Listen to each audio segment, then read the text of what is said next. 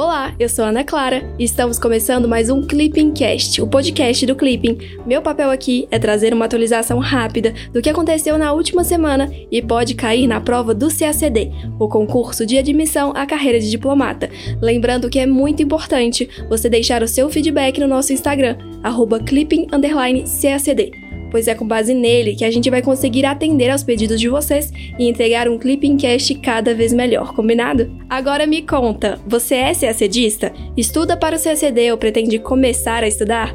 Corre lá para o Clipping, acesse clippingcacd.com para ter acesso à plataforma mais completa de estudos para quem quer ser diplomata e começar a estudar para o concurso com autonomia e gastando muito pouco. Então agora, vamos para o resumão da semana dos dias 9 a 13 de março de 2020.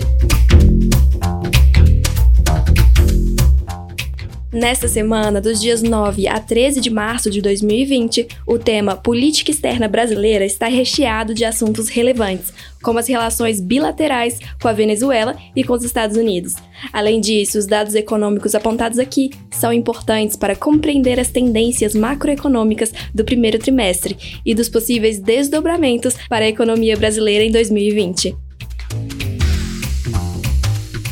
Política Externa Brasileira na quinta-feira, dia 5, o governo brasileiro removeu quatro diplomatas e 11 funcionários brasileiros de sua embaixada em Caracas e dos consulados brasileiros na Venezuela. Além disso, Itamaraty informou que os funcionários venezuelanos da embaixada da Venezuela no Brasil têm 60 dias para sair do país. De acordo com o ex-embaixador do Brasil na Inglaterra e nos Estados Unidos, Rubens Barbosa, a decisão de retirar coletivamente seus diplomatas de uma nação específica é sem precedentes na história da diplomacia brasileira. Na sexta-feira, dia 6, realizou-se a quinta reunião da Comissão Mista Brasil-Estados Unidos de Cooperação Científica e Tecnológica. Foram tratados temas que compreendem observação da Terra e educação em ciência, tecnologia, engenharia e matemática, manufatura avançada e pesquisa em física de partículas. A parceria bilateral em ciência, tecnologia e inovação tem raízes profundas,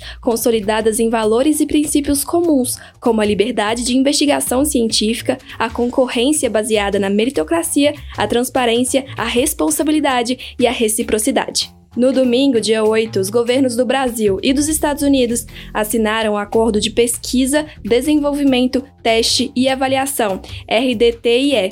O RDTIE pode fomentar o desenvolvimento de futuros projetos de defesa entre os dois países, possibilitando o aperfeiçoamento e a criação de capacidades militares.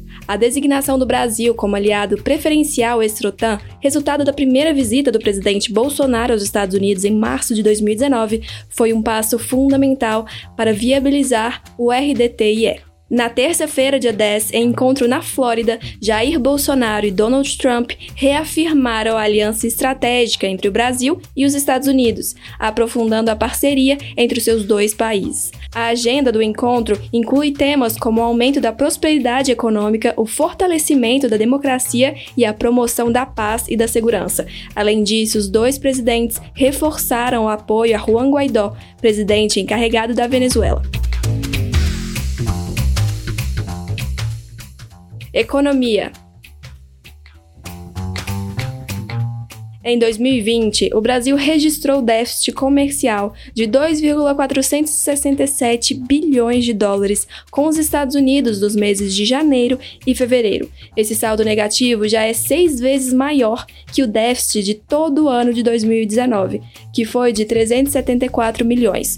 Os dados são da Secretaria de Comércio Exterior do Ministério da Economia. Na segunda-feira, dia 9, o preço do petróleo do tipo Brent caiu quase 30% na abertura dos mercados na Ásia. A queda de 45 dólares para 31 dólares e 52 foi uma das maiores já registradas em um só dia.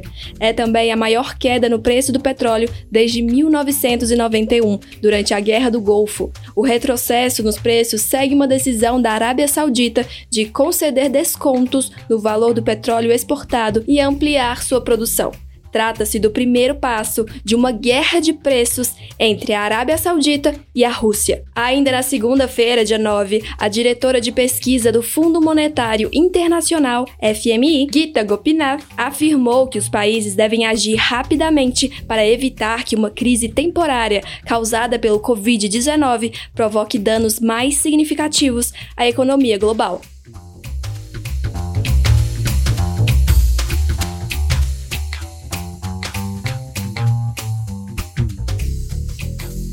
América Latina e Caribe. Na quarta-feira, dia 4, o escritório do Alto Comissariado das Nações Unidas para os Direitos Humanos divulgou um relatório apresentando uma deterioração de defensores dos direitos humanos na Colômbia. Segundo o documento, líderes sociais que defendem os direitos humanos nas áreas rurais, a terra, os direitos dos povos étnicos e o meio ambiente são os mais perseguidos. Vale lembrar, o escritório do Alto Comissário das Nações Unidas para os Direitos Humanos é um dos organismos permanentes do Sistema Internacional de Direitos Humanos e faz parte do Secretariado da ONU. Na terça-feira, dia 10, o governo do Uruguai anunciou que o país vai deixar a União de Nações Sul-Americanas, UNASUL, e vai regressar ao Tratado Interamericano de Assistência Recíproca, TIAR, essas medidas são consequência da mudança de orientação na política externa uruguaia, com a vitória de um presidente de centro-direita.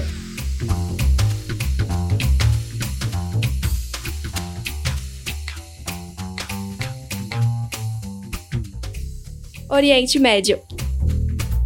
Na sexta-feira, dia 6, entrou em vigor o cessar-fogo firmado entre Rússia e Turquia para a província de Idlib, na Síria. O conflito vem causando um desastre humanitário na região. De acordo com o texto do acordo, os dois países realizarão patrulhas conjuntas na rodovia M4, um centro estratégico que atravessa a região síria de Idlib.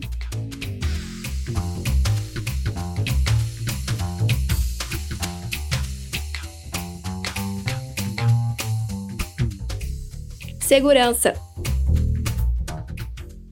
Na quinta-feira, dia 5, o Tratado de Não Proliferação Nuclear, TNP, completou 50 anos de existência. Em abril de 2020, o TNP vai passar por uma reunião de revisão. Há, nesse contexto, muita pressão sobre o fortalecimento do regime internacional de não proliferação nuclear. Os Estados Unidos, por exemplo, deixaram um dos principais mecanismos de limitação de armas nucleares que mantinham com a Rússia desde 1987. Vale lembrar, em 2019, os Estados Unidos denunciaram o Tratado de Forças Nucleares de Alcance Intermediário, INF em inglês. De acordo com os norte-americanos, a Rússia estaria descumprindo suas obrigações, assinado em 1987. Após os Estados Unidos, o governo russo também denunciou o tratado. Na quarta-feira, dia 11, a Organização Mundial de Saúde, OMS, classificou a crise do coronavírus como uma pandemia, o que se refere à escala global de propagação propagação do vírus, que já atinge mais de 100 países e todos os continentes.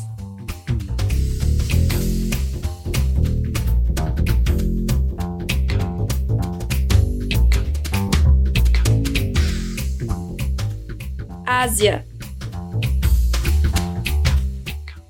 Na segunda-feira, dia 9, a Coreia do Norte promoveu diversos testes de mísseis. O país não realizava esse tipo de ação há mais de três meses. Estados Unidos e China pediram para que a Coreia do Norte voltasse a negociar o fim de seu programa nuclear e de mísseis.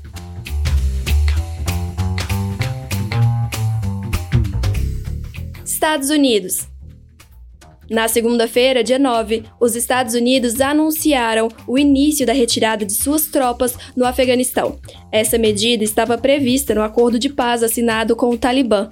O acordo assinado em 29 de fevereiro não contou com o apoio do governo afegão. Pelo certo, o Talibã se compromete a parar de fazer ataques, a não apoiar grupos terroristas e a negociar com o governo afegão. Em troca, todas as tropas dos Estados Unidos e da coalizão da OTAN deixarão o país até abril de 2021. E o grupo vai ficar livre de sanções caso os termos acordados sejam cumpridos.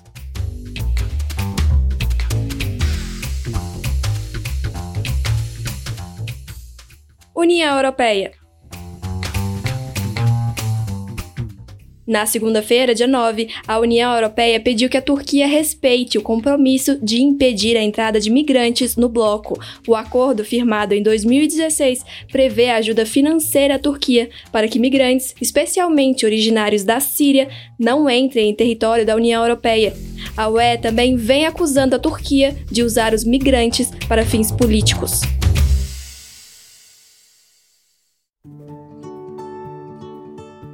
Chegamos ao fim do Clipping Cast com resumão da semana dos dias 9 a 13 de março de 2020. Agora chegou a sua vez. Sempre liberamos na plataforma, junto com o podcast, um simulado de atualidades com questões sobre os temas que tratamos aqui.